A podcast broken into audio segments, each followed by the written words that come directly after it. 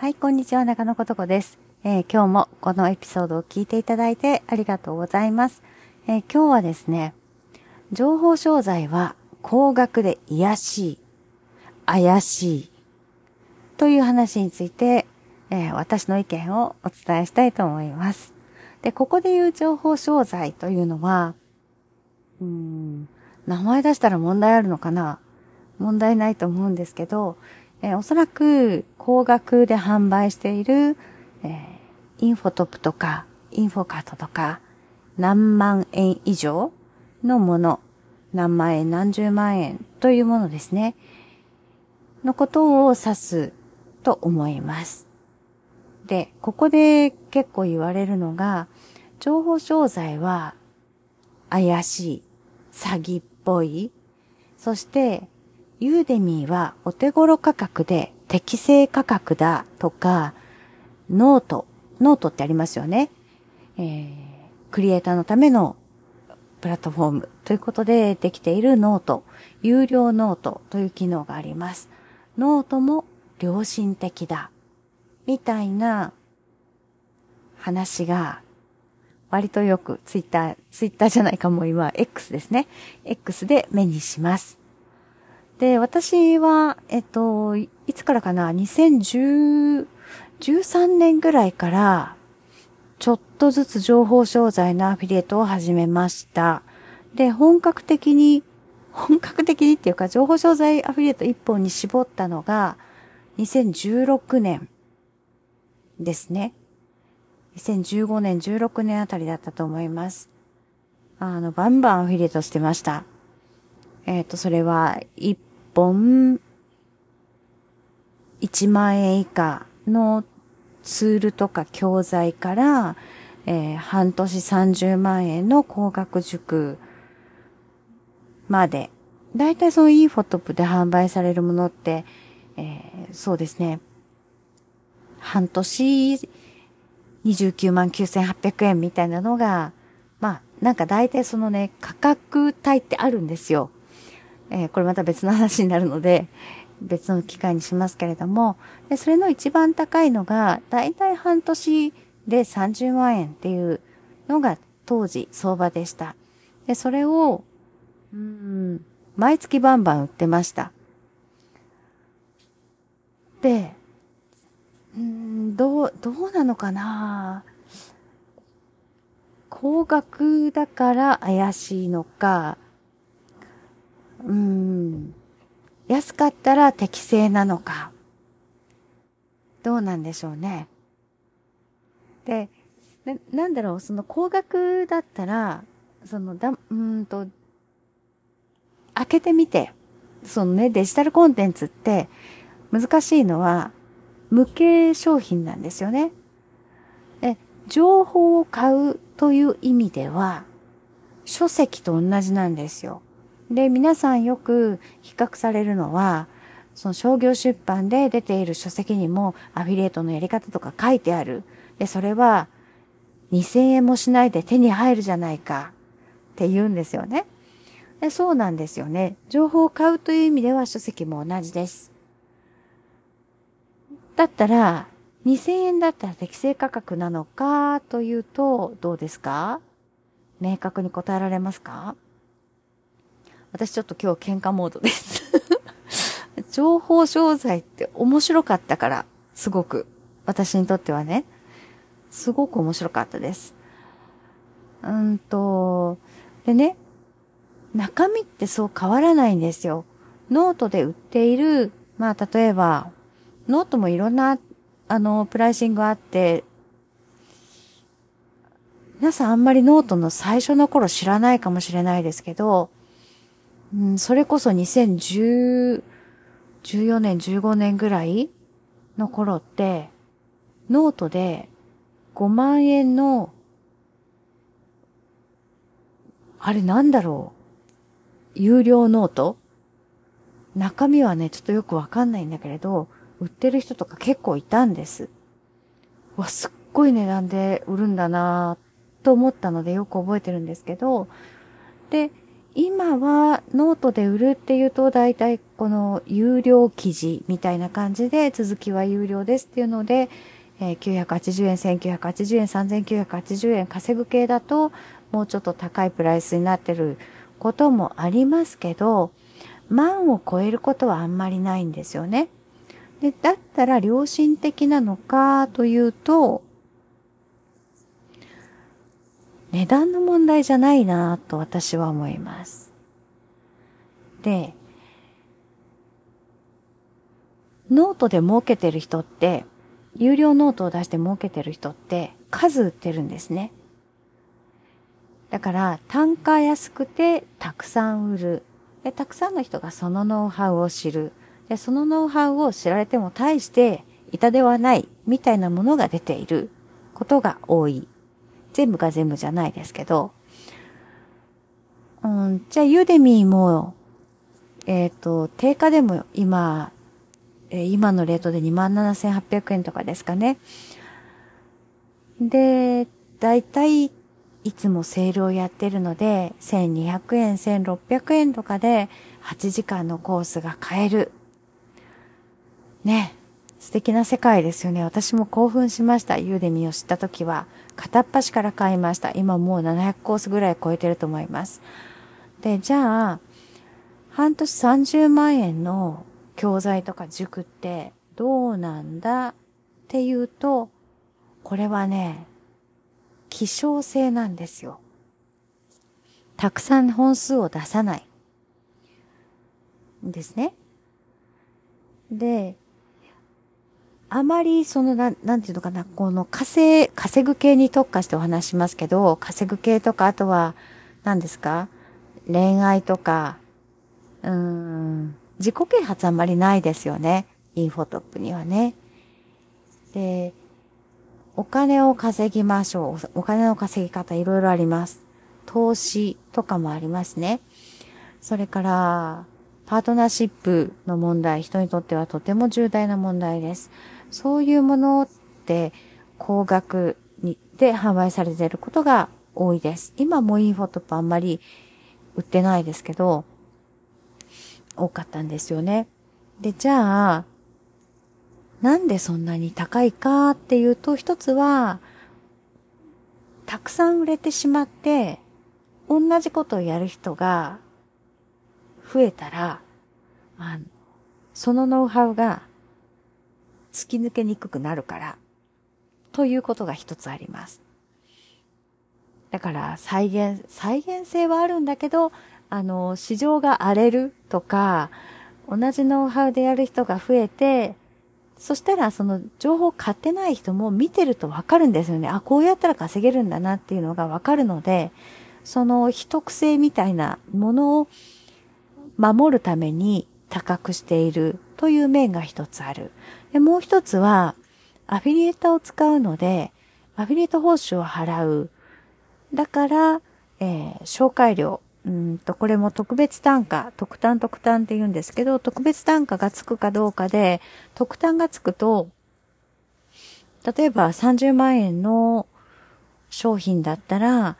えー、アフィリエーターに15万円入るんですね。だから私が30万円の10個1本制約したら、私に15万円入ってくる。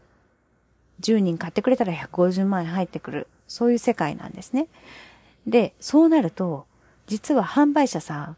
あんまり、なんていうかな、利益出ないんです。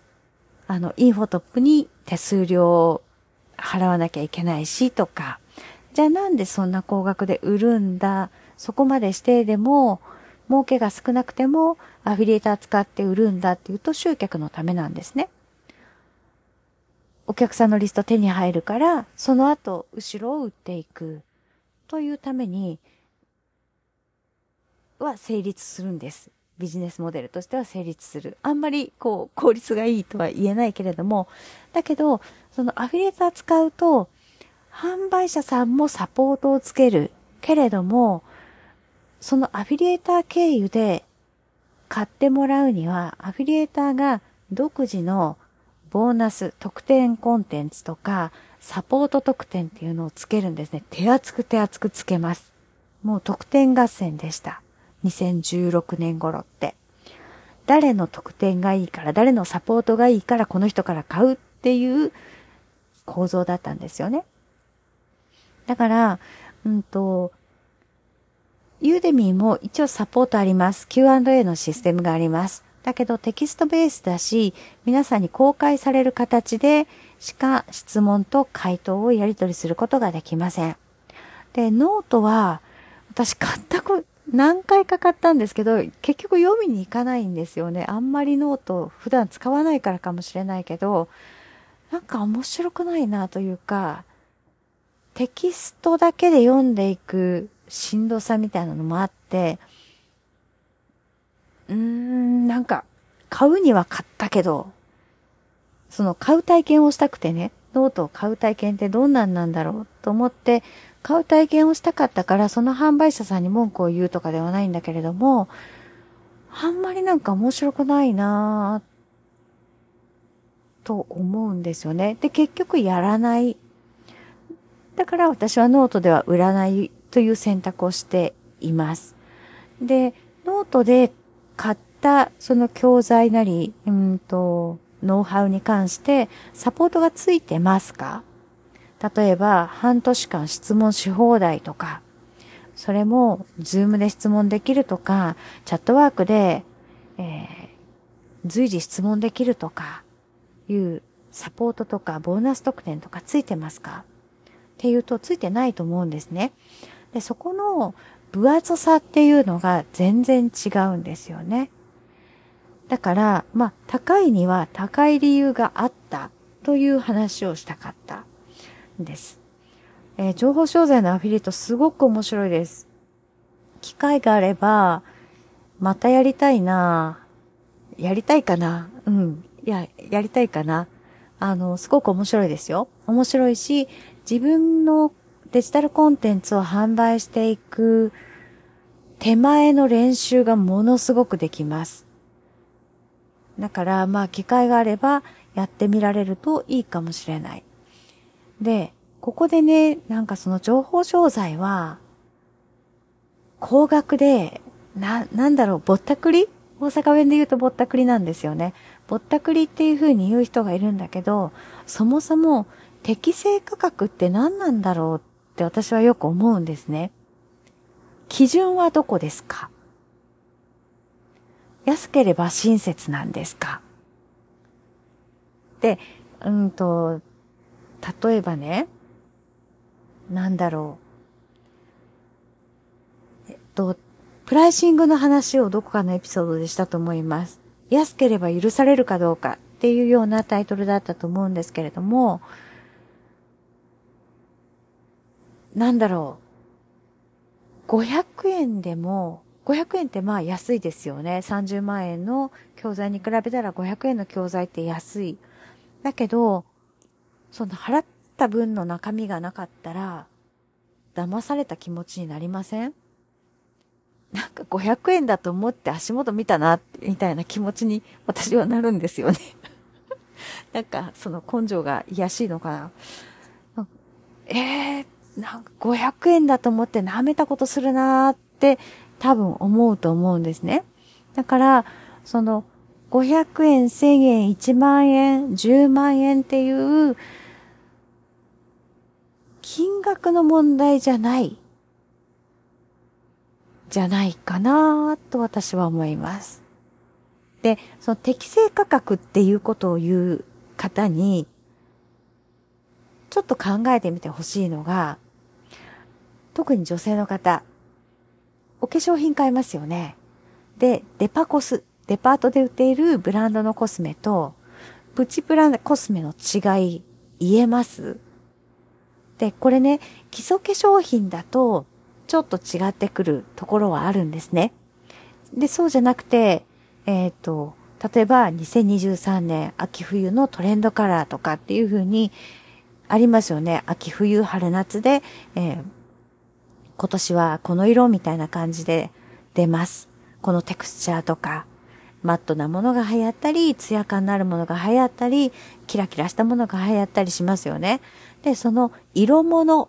について、例えばチークとか、えー、リップスティックとか、ネイルとか、アイシャドウとか、そういうものの色物に関してデパコスとプチプラコスメの違い、説明できます？で、デパコスって高額でぼったくりだと思いますか？なんかね、この辺を考えてほしいなと思います。で、価格の話ってすごく深いので、なんだろう。本当にいろんな場面で価格のこと考えてみるといいと思います。自分がお買い物するときに、えー、購入者体験をするわけですよね。なんで私ここで1万円払うんだろうとか、なんで私、あれには1万円払ったのに、これには1万円出せないと思うんだろうとか、多分自分の価値観、基準っていろいろあると思うんですね。で、その、販売の打ち出し方によっても、払う払わないの決断は変わるし、得したなと思うかどうかも変わるので、そこのいろんな要素、どんな要素があるかっていうのを、えー、ご自身でいろいろ体験してみてほしい。で、その上で自分のサービスをいくらで売るのかとか、自分がいくらだったら、あの、心地いい価格だと感じるのか。で、そうなった時に、改めて情報商材は高額で怪しい、癒しいと思うのかどうか。まあ、多分こういうこと言ってる人って情報商材買、高額商材買ったことない人がほとんどだと思うんですけど、実際買ってみると、あ、それなりに理由があるなっていうのはわかると思います。で、買わないで言うっていうのは、もう、最悪。食べたことのないものに対して、美味しい美味しくないとか、これは詐欺だって言ってるのと同じだから。ということで、うんと、もしこれを聞いているあなたが、無形商品をこれから販売していく方である場合、それはデジタルコンテンツかもしれないし、コーチングかもしれないし、コンサルティングかもしれない。そういう手で触ることのできないもの。有形物は素材の良さとか縫製の良さとか必ずあるんですね。他の要素が。で、手にさ、手で触って確かめることもできます。寸法を測ることもできます。だけど、無形商品はもう本当に情報だけなんですよね。だからそこの難しさを売っていく人は、必ずここ、あの、ご自身に跳ね返ってくるはずなので、高額で売りたい。だけど私は情報商材高くて怪しいと思ってきたのに、同じ金額チャージできないとか悩むはずなので、ここよーくよーくいろんな場面で考えていただきたいなと思います。私は高額の情報商材売ってきたし、大好きだったし、いろいろ面白い体験をさせてもらった、勉強させてもらったと思ってます。ということで、えー、また何かあればコメントをください。それではまたお目にかかりましょう。